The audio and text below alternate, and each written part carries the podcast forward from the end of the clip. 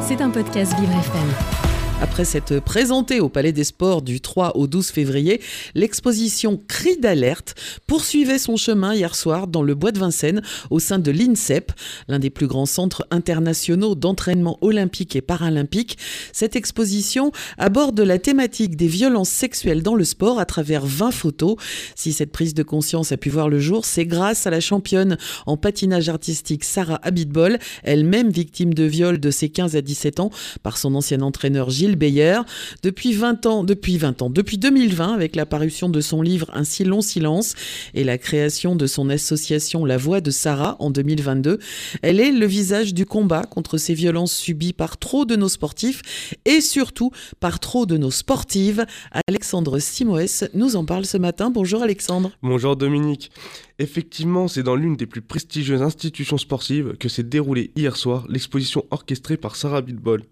Les élèves, les journalistes ou bien des gens venus pour l'occasion ont accompagné pendant ces deux heures d'exposition l'ambiance de la soirée. Même si le sujet abordé était très sensible, l'environnement ne se voulait pas austère, une démarche voulue par Sarah Bitbol. C'était important euh, de mettre, euh, de mettre en, enfin, comment on peut dire, d'une façon artistique en fait et subjective de parler de la sensibilisation, de la prévention et de protéger nos enfants. Et cette euh, exposition Cri d'alerte, elle se elle s'adresse à un public large, qu'on soit éducateur, qu'on soit euh, grands-parents, qu'on soit euh, adolescent, qu'on soit enfant. On l'a vu euh, dernièrement, les réactions sont, sont là.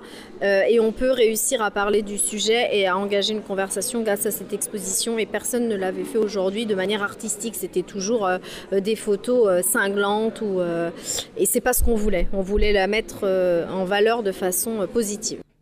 Ces 20 photos, sans trop nous bousquer, reproduisent à merveille la, triste réalité de la chose.